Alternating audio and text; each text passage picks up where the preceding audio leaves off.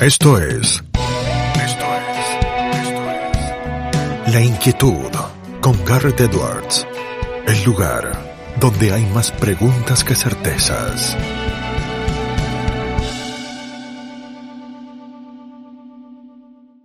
Damos vuelta de página aquí en La Inquietud por CNN Radio Rosario. Tenemos enorme honor, placer y privilegio. Fue concejal en el Consejo Municipal de la Ciudad de Rosario, fue diputado provincial en la legislatura de la provincia de Santa Fe, es actualmente diputado nacional en el Congreso de la Nación por Juntos por el Cambio, por el espacio pro evolución. También eh, ha practicado deporte de manera profesional, el rugby, le vamos eh, a preguntar, se ha dedicado al mundo empresarial privado toda su vida.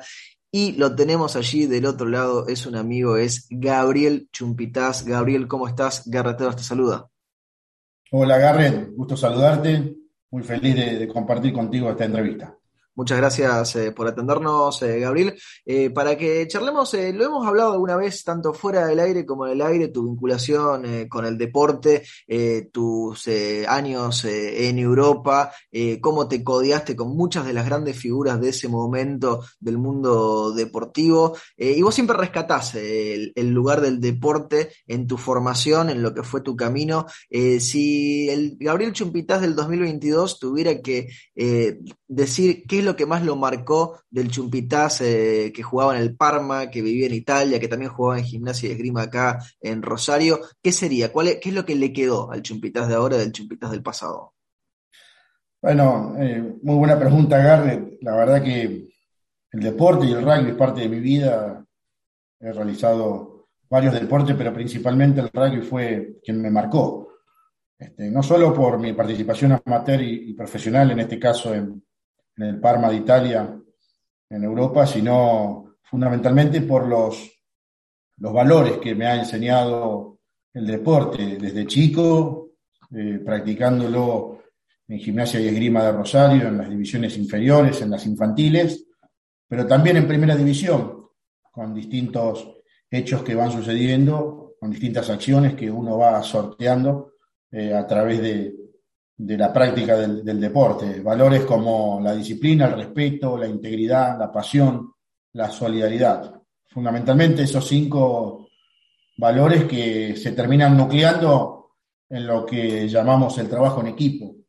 Entender lo que significa trabajar dentro de un equipo es fundamental, tanto para la vida privada como para la vida pública, tanto para una organización, una institución o una empresa, como para la función pública, en mi caso, como, como diputado o buena oportunidad como concejal. La verdad que el rugby me ha dejado esos valores y también, obviamente, eh, junto a otras acciones que aprendí en mi familia, eh, principalmente me ha dejado la, significación o el significado del esfuerzo.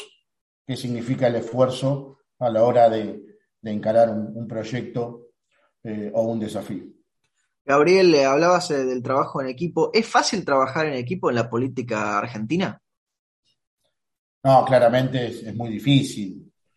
La política es una actividad maravillosa, siempre la defino de esa manera, pero obviamente hay muchos intereses personales, hay mucho individualismo, este, hay intereses cruzados, intereses públicos, intereses privados, intereses económicos, intereses de poder se van cruzando eh, distintos personajes que se hace muy difícil a veces eh, superarlos. Entonces, en ese sentido, se generan enfrentamientos, eh, se generan distintas cuestiones que, no, no, son para nada sencillas. Es muy difícil trabajar en, en, cuestiones, en cuestiones de equipo. Pero obviamente que es el, el gran desafío de toda organización. Nosotros estamos en plena construcción de nuestro espacio político, como bien lo mencionabas, el Prevolución, y en esa construcción nosotros plantamos como, como valor principal o como, o como bandera el respeto. A partir de allí, a partir del respeto, uno va transitando esa construcción de trabajo en equipo que, que mencionabas. Gabriel, eh, has hecho un paso, ahora estás iniciando en el máximo nivel de la actividad legislativa en la Argentina, que tiene que ver con el Congreso de la Nación, pero antes pasaste por los otros tres eh, estadios, eh, por lo municipal aquí en la ciudad de Rosario y por lo provincial en la legislatura santafesina. ¿Notas ya con una sesión extraordinaria que tuviste a fines del 2021 y con el comienzo de las sesiones ordinarias en 2022, ¿ya diferencias en el funcionamiento de los tres órganos legislativos o te parece que es solo una cuestión de tamaño? No, no, hay, diferencias claramente entre el órgano legislativo local, que es el Consejo Municipal, a quien, yo le estoy muy agradecido porque he tomado mis, mis, primeras, mis primeras herramientas políticas a partir del Consejo Municipal de Rosario también mi paso por, la legislatura de la provincia de Santa Fe, principalmente en mi, en mi actuación o en mi participación en la Comisión Bicameral de Acuerdos que llevó adelante eh, casos emblemáticos de la ciudad de Rosario y de la provincia de Santa Fe relacionados a, mis partidos, que es la seguridad. Y en ese sentido, eh, llegar a la Casa de la Democracia, al Congreso Nacional, a la casa de todos los argentinos, realmente fue un, fue un desafío enorme. Un desafío político, un desafío eh, grupal también eh, de nuestro equipo. Eh, pero bueno, una vez arribado así en el Congreso Nacional, vivimos este, dos, dos sesiones puntuales que bien mencionabas, la de la reciente apertura de sesiones, la 140 apertura de sesiones ordinarias, en donde estuvo el presidente Alberto Fernández, hablando y dando su discurso de, apertura, y la discusión este, que dimos en diciembre del año pasado relacionada al presupuesto.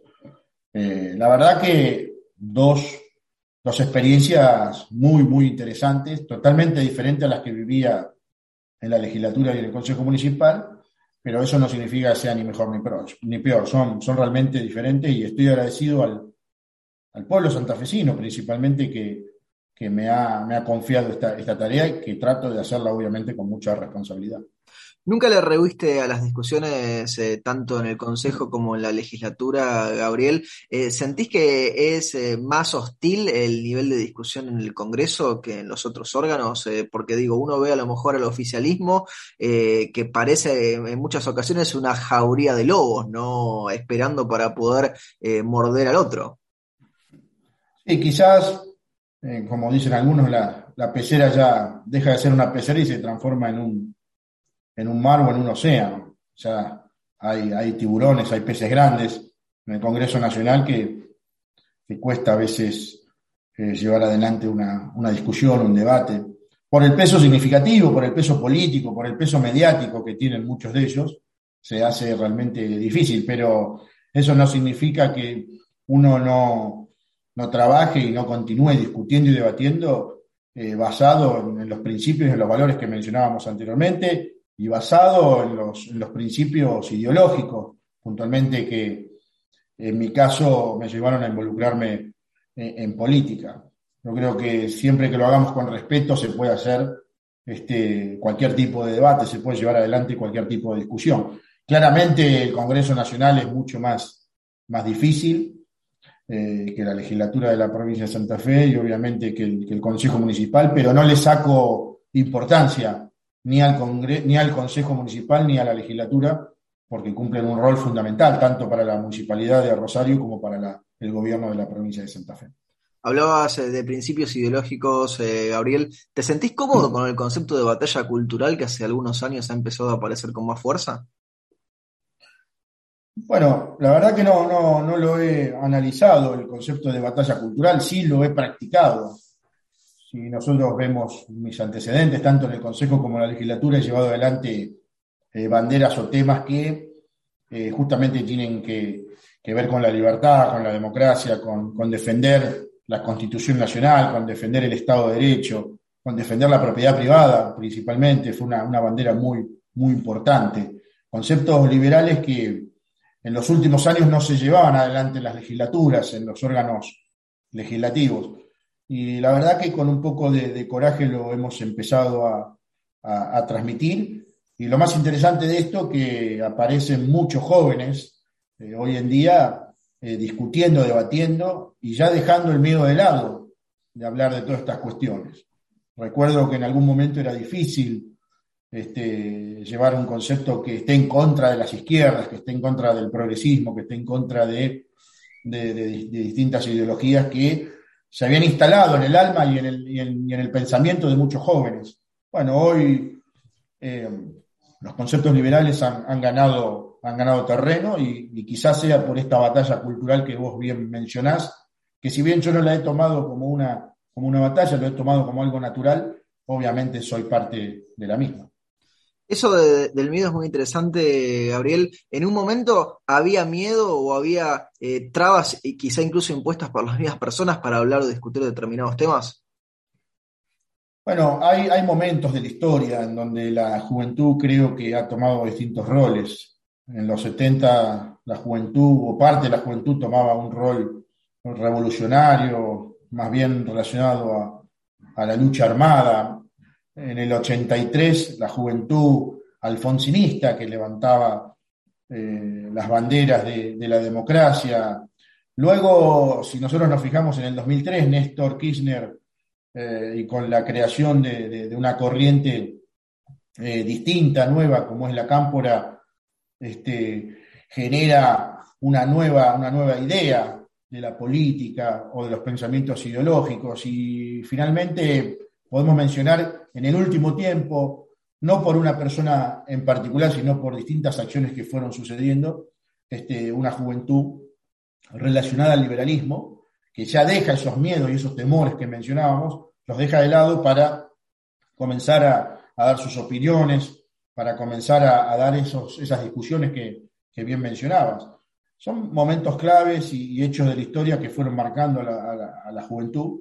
En mi caso no, no he participado en ninguna de ellas porque me involucré de grande en la, en la política, me involucré a los 38 años, pero, pero sí considero que es importantísimo que los jóvenes participen en estas discusiones ideológicas. Creo que la política tiene un fuerte condimento eh, ideológico y está bien que así, que así lo tenga. No hay que dejar de lado. Más allá de que tiene que haber principios rectores como son la eficiencia y la, y la transparencia puntualmente en una gestión pública, creo que también hay condimentos ideológicos que, que hacen a la, a la política y a la democracia.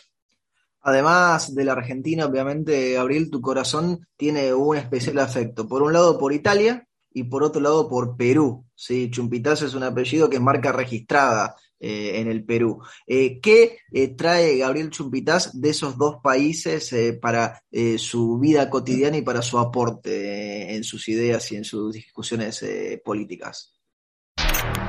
No pauses, ni adelantes, o retrocedas. Quédate en La Inquietud con Garrett Edwards. Bueno, como siempre digo, soy, soy rosarino, soy argentino, eh, pero bueno, también soy legalmente italiano por parte de mi madre, eh, tengo mi nacionalidad italiana, y peruano por convicción. Decimos, los hijos de peruanos también nos sentimos peruanos, con lo cual es un orgullo, la verdad, que llevar esa, esa nacionalidad, tanto la italiana como la peruana. Eh, como argentino he notado varias cosas, tanto en Italia como en Perú.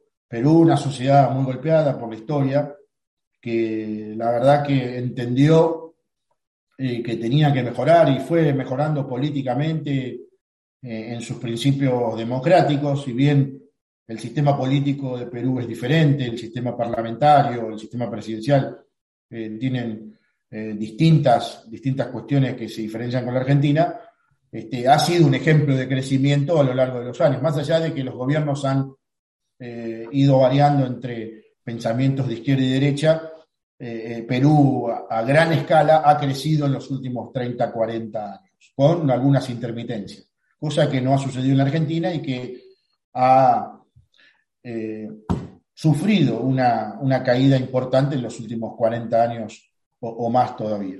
Eh, de Italia, obviamente, las cuestiones personales, como tienen que ver con, con, la alegría, la, comida, la gastronomía, pero también en lo político, entender ese sistema eh, político italiano realmente este, extraño, ese parlamento enorme que hmm. tiene un poder que determina el futuro de, de, la nación, de la República Italiana, este, y eh, con una sociedad que por momentos le reclama, porque la sociedad italiana por momentos reclama muchísimo, eh, tanto al, Ejecutivo como, como al Legislativo, pero por momentos permite cualquier cosa.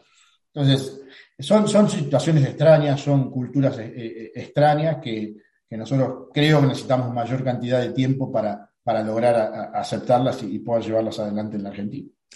Cuando corrí el año 2012, Gabriel, eh, te seleccionaban como joven sobresaliente de la República mm. Argentina por los logros económicos, comerciales y empresariales. Ese joven Gabriel Chumpitaz eh, del 2012, ¿se imaginaba al Gabriel Chumpitaz del 2022? No, para nada, era un momento distinto. Previo a eso, en el año 2010, eh, fui premiado en la provincia de Santa Fe y en el 2012 en la República Argentina. La verdad que eran momentos en los cuales yo me dedicaba eh, de lleno a la, actividad privada, a la empresa, a mis emprendimientos. Eh, por ese entonces no pensaba, obviamente, ingresar en la, en la política. Eh, por, ese momento yo creía que los políticos eran corruptos, eran vagos, que no, no le aportaban demasiado a la Argentina. De, a poco fui entendiendo la necesidad de la participación y el involucramiento en la política por parte de ciertos dirigentes. Y principalmente entender este concepto de que si no nos involucramos, estos espacios quedan justamente para las personas que tienen intereses espurios, que lo mencionábamos anteriormente. Involucrarse eh, no significa tener un cargo legislativo, involucrarse significa una participación, una militancia, que puede ser tanto en la política partidaria como en la política, en mi caso, en ese entonces, en la política gremial empresaria. O sea, siempre estuve involucrado pero es a partir del 2015 que comienzo a, participar en la, política partidaria como concejal de la ciudad de Rosario. Bueno, ese joven de aquellos años creo que era mucho más inexperto, era quizás más osado, pero obviamente no era tan pensante como intento serlo en este momento. Gabriel, alguna vez contaste que en Barrio Belgrano, corazón de la zona oeste de Rosario, tus padres te enseñaron la significación del esfuerzo. Como te digo Rosario, ¿qué es lo primero en lo que pensás? Bueno, Rosario es la ciudad donde nací. Nací en Barrio Belgrano, en el oeste de, de, nuestra ciudad. Un barrio eh, hermoso, un barrio de, de clase media laburante.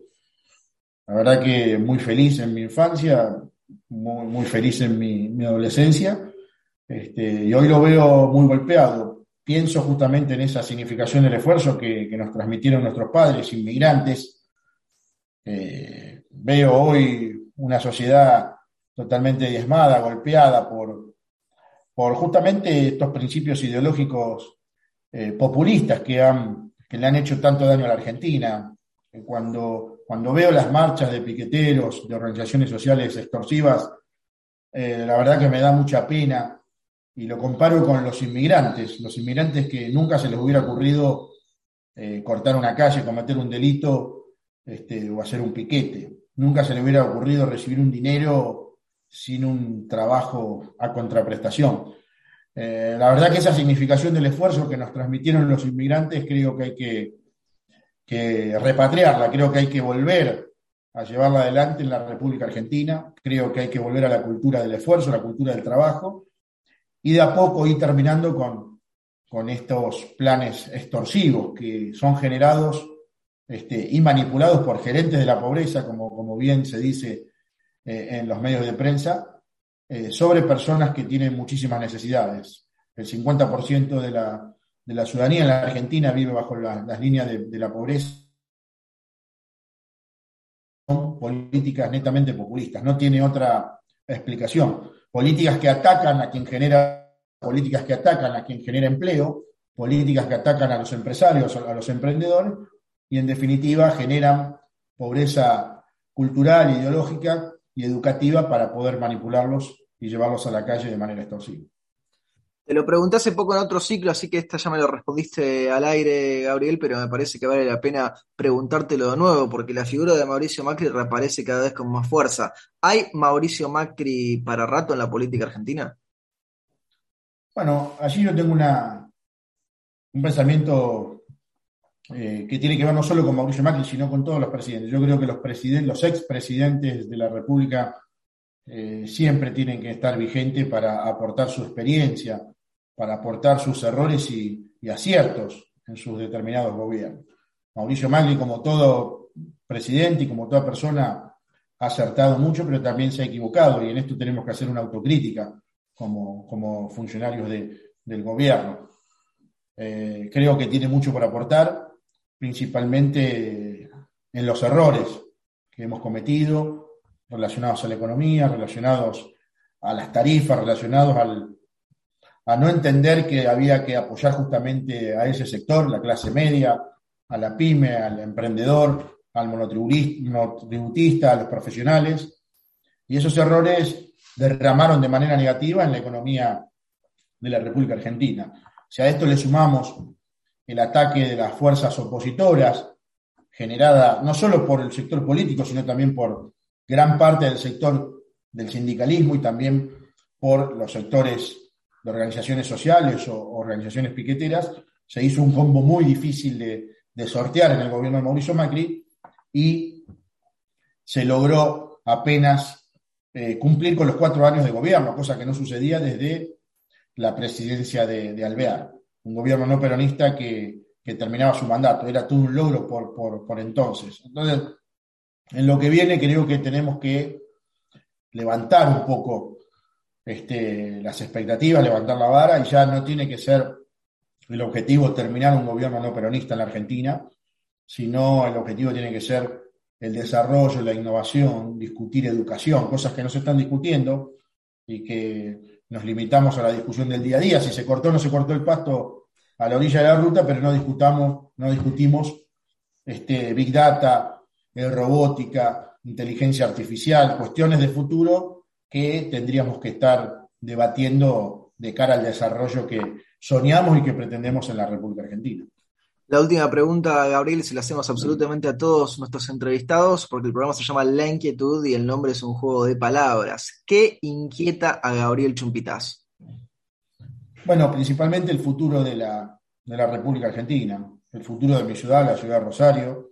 Este, eh, quiero trabajar y estoy en ese camino por una, sociedad mucho más próspera, por una sociedad que baje los niveles de, enfrentamiento, de compulsión, los niveles de agresividad, por una sociedad que se pueda, los jóvenes puedan desarrollarse y no tengan que estar escapando o, tengan que estar huyendo del país, que sea lindo vivir en la Argentina, que uno pueda disfrutar vivir en la Argentina, en el lugar donde nació. Hoy la verdad que es una, una sociedad, hoy es un país muy hostil, desde cualquier punto de vista que uno lo mire, desde lo político, de lo ideológico, de lo empresarial, desde, inclusive hasta de lo deportivo. Hay agresividad, inclusive en el deporte. Este, bueno, el sueño y qué me inquieta es trabajar por esa, por esa sociedad. Creo que tenemos que trabajar por lo deseable y no por lo posible. Lo posible es cuestión del día a día y en cambio lo deseable creo que es una cuestión de futuro y es allí donde tenemos que poner todo el esfuerzo para, mejorar nuestro país. Gabriel, te agradecemos muchísimo el tiempo que te has tomado para charlar con nosotros y con esta audiencia y te mandamos un fuerte, fuerte abrazo. Bueno, muchas gracias Garrett y les dejo un fuerte abrazo. Lo teníamos a Gabriel Chumpitaz aquí en La Inquietud por CNN Radio Rosario. Esto fue La Inquietud con Garrett Edwards. Síguenos en redes sociales y en www.edwards.com.ar.